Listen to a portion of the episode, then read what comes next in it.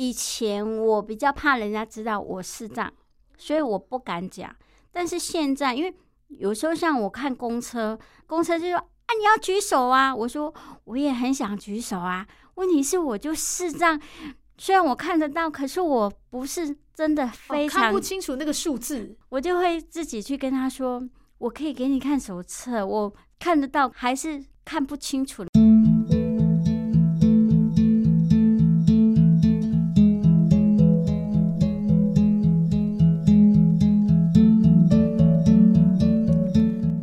觉得，呃，家庭成员呢，最伟大的角色，我们一定都投票投给妈妈。但是我今天找到一位，诶，他的视力并不是像大家一样那么的完美，而他最宝贝的儿子视力也有受损。听到这个故事，大家一定很好奇，哇，他是怎么带领这个孩子一步一步的成长，一步一步的走下去呢？今天我邀请到一个非常棒的妈妈，我们都叫她静茹妈妈，陈静茹小姐。她带着自己的儿子冠伟一步一步的成长。因为我是他们的朋友，所以所有的事情我都看在眼里。今天非常感动的是邀请到妈妈，因为冠伟的成就，妈妈是最棒的一个推手，所以今天特别请到静茹妈妈来跟我们一起聊聊她。还有冠伟的故事。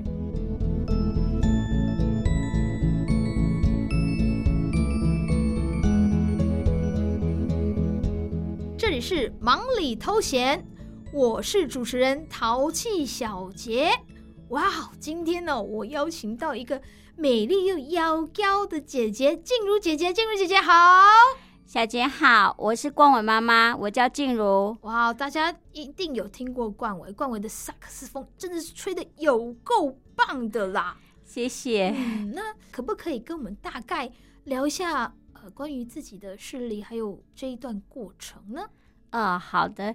我们是家族性的先天性白内障，生出来的时候，其实我们的视力就已经有问题了。只是在我那个年代，因为医学不发达，所以我们一直都是跟正常人生活在一起。是，那大家只知道我们的眼睛有问题，可是不知道我们是怎么样。是到后来有人介绍啊，才知道说，哎，我们就是先天性白内障，我们家族的大部分的人都会开刀。哦。那冒昧的请问一下，嗯，阿姨，你之后你有做治疗吗？视力有变好吗？呃，我是到二十岁的时候才治疗，可是那时候已经成，就是眼睛的发展已经成熟了，所以开刀对我来讲没什么差别。哦，就是没有什么多大的效益或意义这样子。对，只是把那个斜视。因为以前我看人，人家会以为我在看旁边，那医生就说啊，长这样子啊，那个把肌肉画咪啊不太好，他就让我开刀把眼睛就是矫正回来这样。对对对，我就比较可以好的去控制不好的，他就跟着一起跑，跟着一起跑的时候就不会斜视。嗯，但是看东西的状况其实没有改善。嗯。哦，那哇，听姐姐这样子讲述，虽然是很简单的带过，可是这一路应该也很辛苦。读书的时候比较辛苦，因为小时候我住乡下，嗯，那乡下我们那时候的那个黑板是。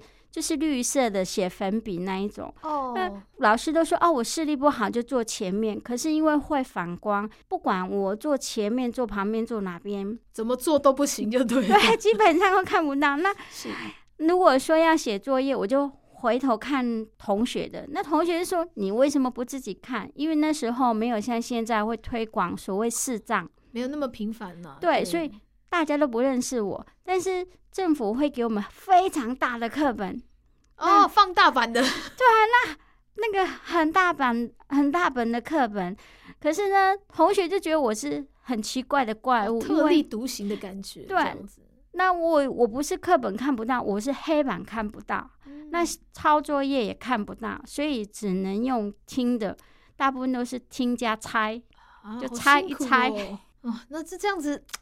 真的学习起来真的是非常的辛苦哎、欸。呃，就还好，就猜吧，反正也不用考第一名啊，就是只能考中间。那环境就是这样。了解，了解，了解。哦，那今天虽然我们的主角是你，但是我们也要稍微谈一下冠伟是，嗯嗯，在肚子里就知道眼睛有问题吗？还是之后出生才慢慢的发觉？因为我们是家族性的遗传，我在怀孕的时候，我其实也很担心。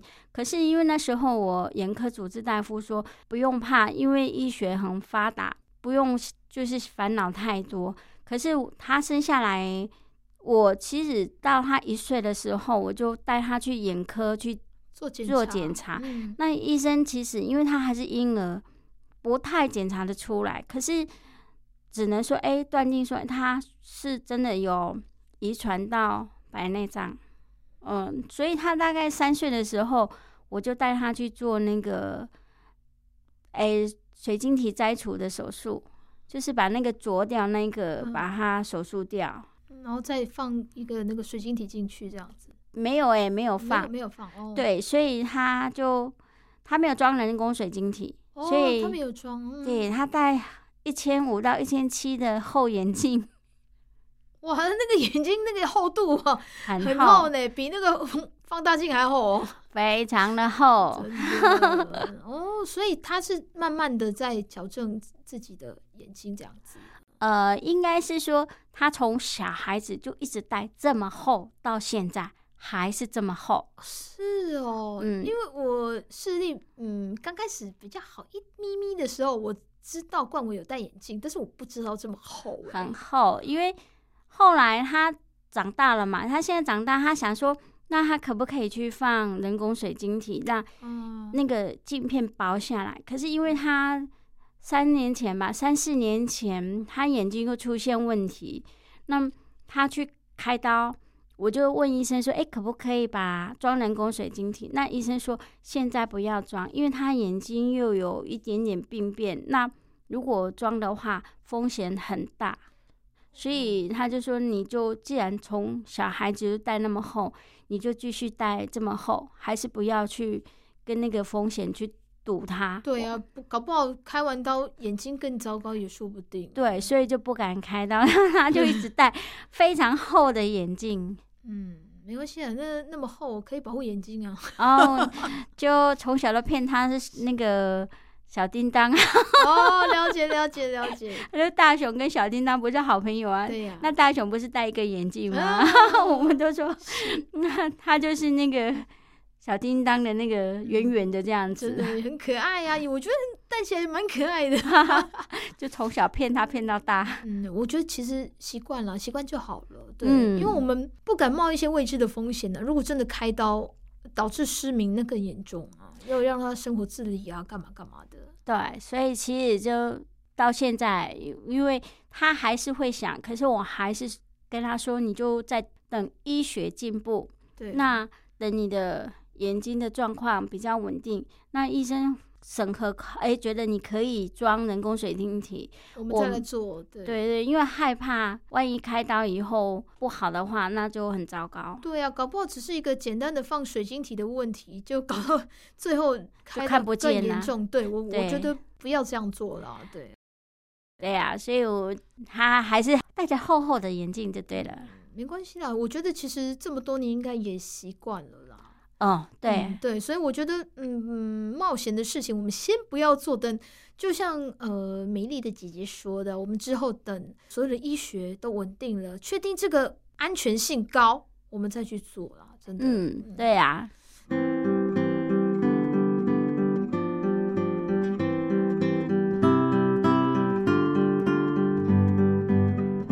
静茹姐姐，你之前说，嗯，读书的时候就蛮辛苦的，那。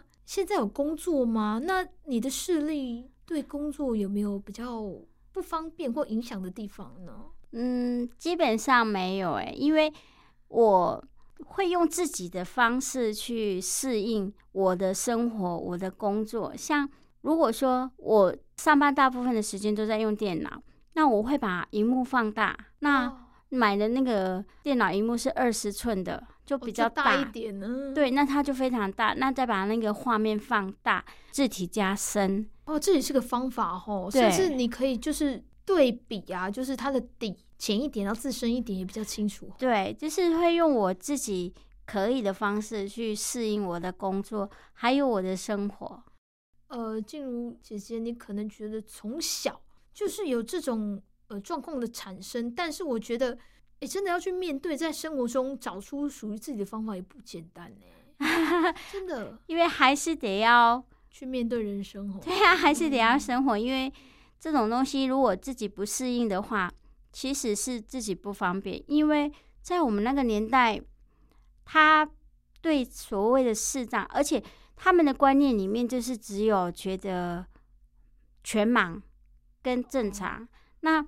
像我们这种半盲的，他们会不太认识，哎，也没有陌生，对，也没推广。那他们其实我的同学，他们一直都是把我当成正常人，他们搞不好活到现在，他们也不知道我是视障。因为现在比较普及化，而且有一些比较特别照顾我们的一些教材啊，或学习的东西，我觉得有慢慢的提升，有慢慢的关注这个区块。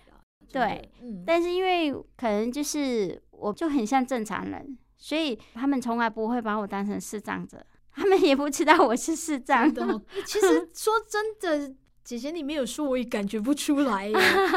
对，因为照正常来说，我们走路可能会比较怕，或者是比较慢呢。哎，嗯，姐姐都没有，我觉得你适应的非常好。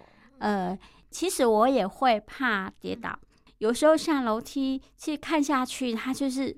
视觉都是蒙蒙的一片，对，而且它，我就觉得它是直的，我也会怕跌倒，但所以我会用自己的方式去想，对，就去适应吧。就是比如说第一阶，那你慢慢走下去的时候，它后面你就会很顺。只是说我的行为可能一般人不会觉得我眼睛有问题，就好像正常人一样。嗯，可是我觉得这样子生活反而比较辛苦诶。你看，像我。打着手杖出去，大家说啊，这个看不到啦，要帮忙。对，然后你没有打手杖，其实很多人会看不出来。像我有些朋友，他们算是比较弱势的，就比较不喜欢打手杖出门呢。应该是说我个人吧，以前我比较怕人家知道我视障，所以我不敢讲。但是现在，因为有时候像我看公车，公车就说啊，你要举手啊，我说我也很想举手啊。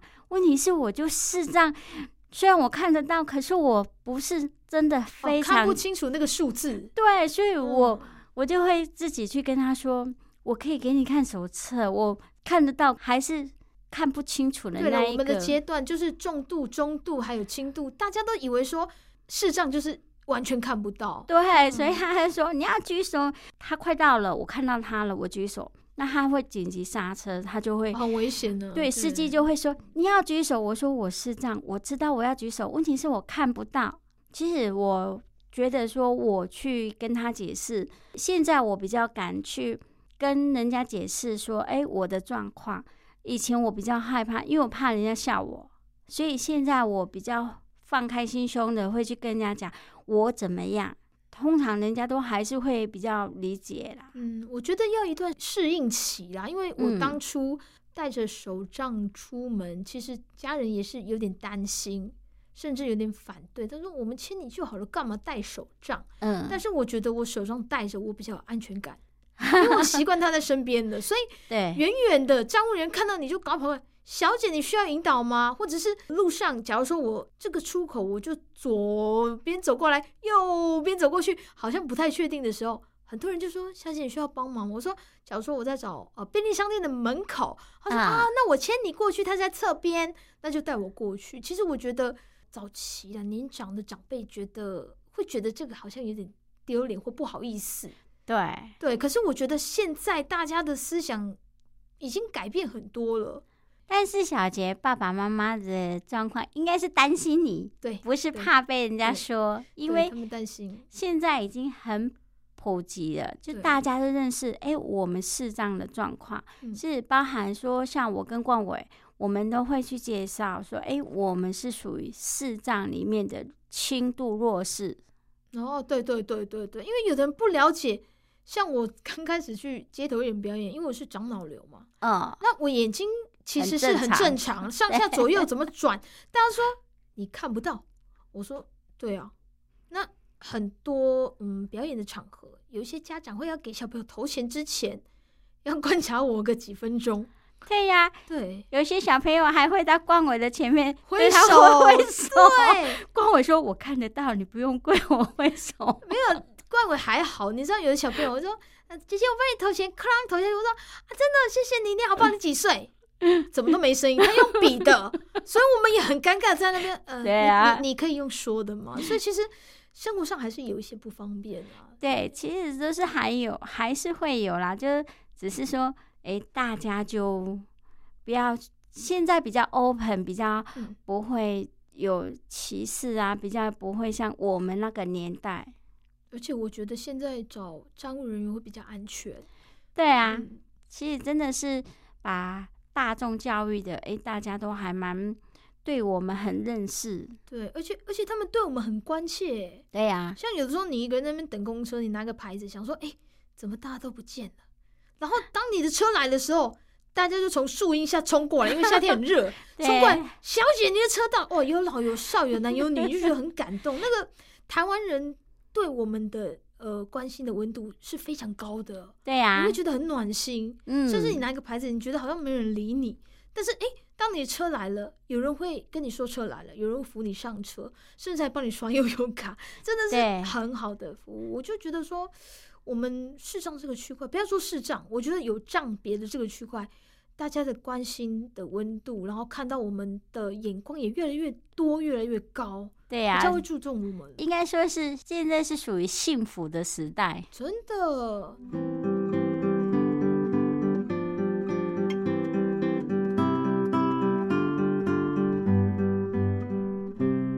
那当初就是眼睛看不到的时候。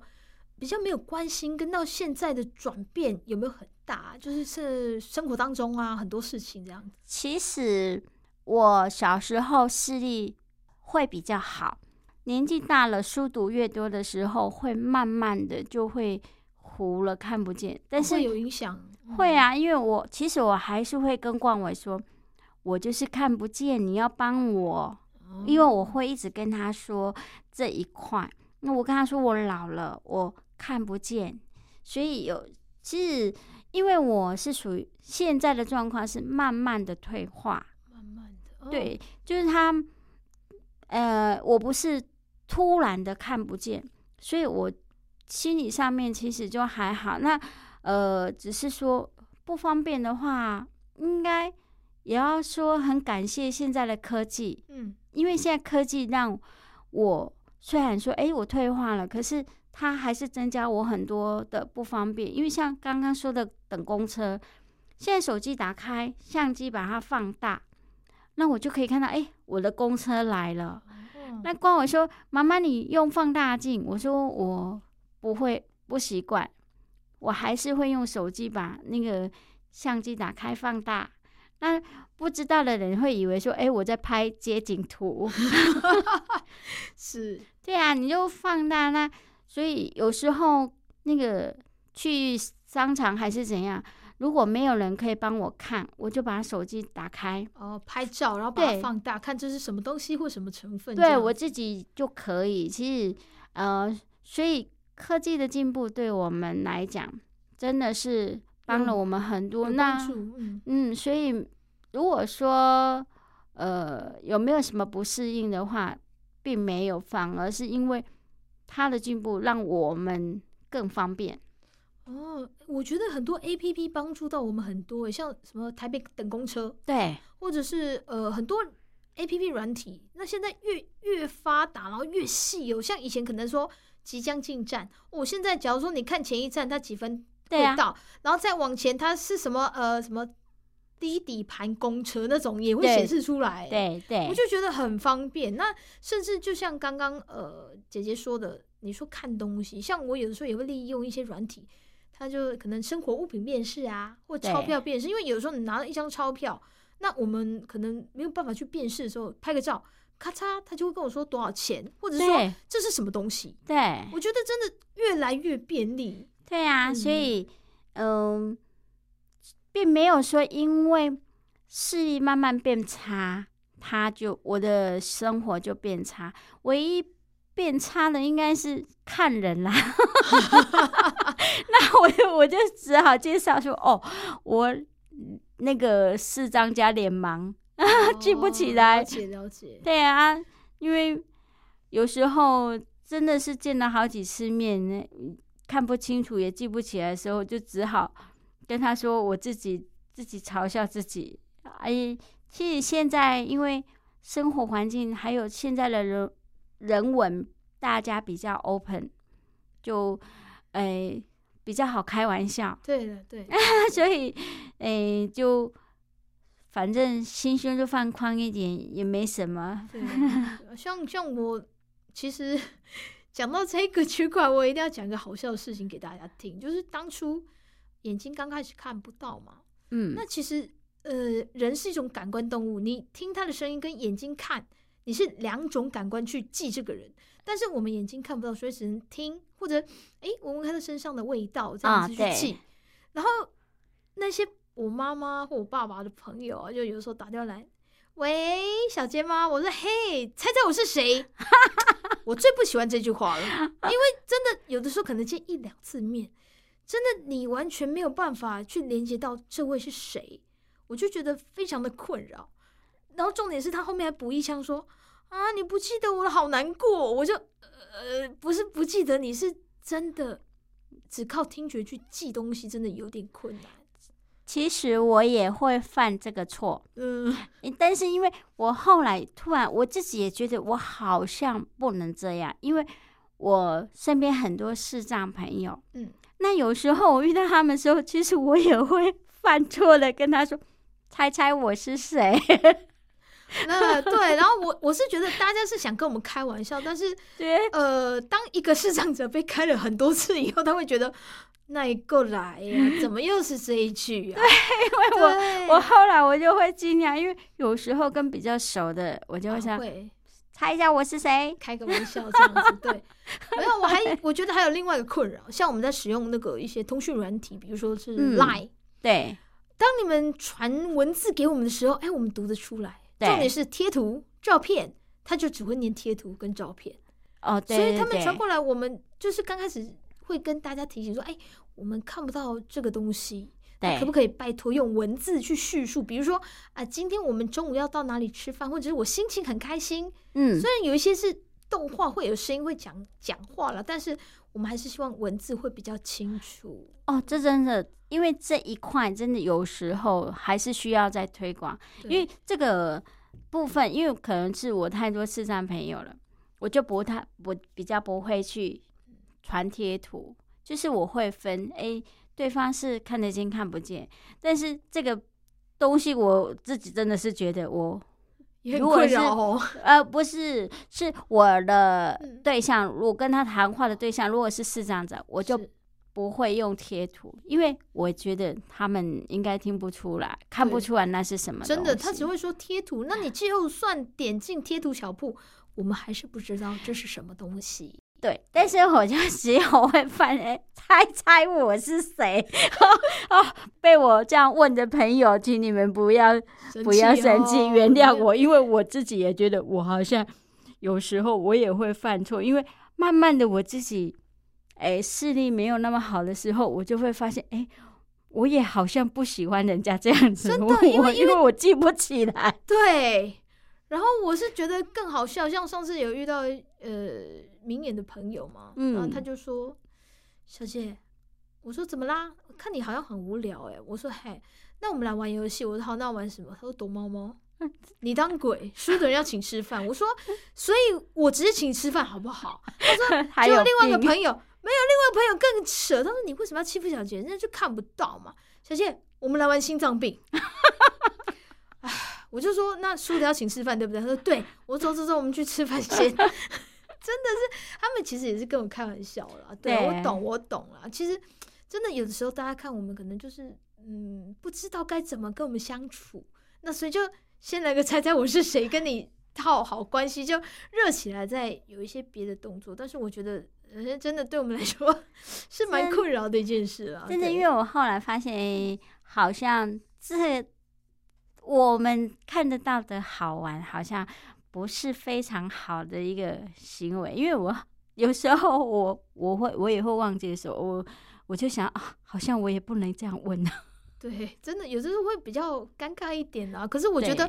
我们视障朋友都知道是在玩笑话啦，因为总不可能每天都这么严肃。然后，嗯，其实我觉得我懂大家的那一句“猜猜我是谁”的感想，就是想说啊，你眼睛看不到，我也不知道该跟你说什么，那我们就开个玩笑啊，然后呃，就跟你聊聊天这样子，就从这个话题开始吧。我在想，对对，对，其实有时候哈，呃，他猜不出来的时候，其实我们应该要自己说。对，才不会很奇怪，因为他很尴尬，我们也很尴尬，嗯、就是两个人是尬在那边，哎、欸，到底是要怎么接话？真的哦，嗯，对啊，然后我我就觉得说，哎，糟糕，然后想不起来，又觉得对人家很不好意思，然后就很尴尬，两个就停在那边好几秒。那个阿姨就说啊，没没没关系啊，我跟你说我是谁啊，我要找妈妈，就就真的，我说阿妈电话，就非常的。尴尬啦，可是我会觉得是一种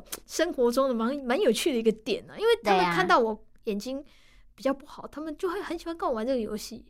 对，其实就大家把心放放开以后，就不要去想太多，因为因为我有慢慢的自己也觉得，哎、欸，我好像犯错了。不会了，不要这样说，不要这样说。我觉得是 你想要跟他有话题聊，那只是突然之间，你也不可以说。哎、欸，你眼睛怎么看不到？你说说看，这样好尴尬。而且有的人可能那是他永远心里永远的痛，对。然后你去跟他挖伤疤，哦，这个我觉得很不 OK。所以我从来都不会问说，哎、欸，你怎么看不到？或者说，哎、欸，你眼睛，呃，除非是人家方便跟我聊，或者是说他愿意自己，呃，请吐他眼睛看不到这个过程，所以我才敢去，嗯，聊这些话题啦。对啊，嗯、不然你有的人他讲到。眼睛看不到，哎，就觉得很失落。我们就话题就嗯打住了，赶快转移话题了。今天便当吃什么？天气很好啊，对不对？也不敢再跟他太深究了。对呀、啊，哇，今天呢、啊、跟静茹美女聊得好开心哦。当然，我们最重要的呃，就是静茹的儿子冠伟是一位萨克斯风好手，很厉害哟。今天也要为各位听众带来冠伟的歌曲，那我们请静茹介绍一下好吗？我们接下来听冠维曾经的一首比赛曲，叫做《幽默曲》。哇，听起来就觉得很幽默、很可爱，希望大家会喜欢。还有更多静茹以及冠维的音乐，在星期天晚上九点十分，听见阳光的心跳，有更多的内容，大家千万不要错过，一定要收听哦。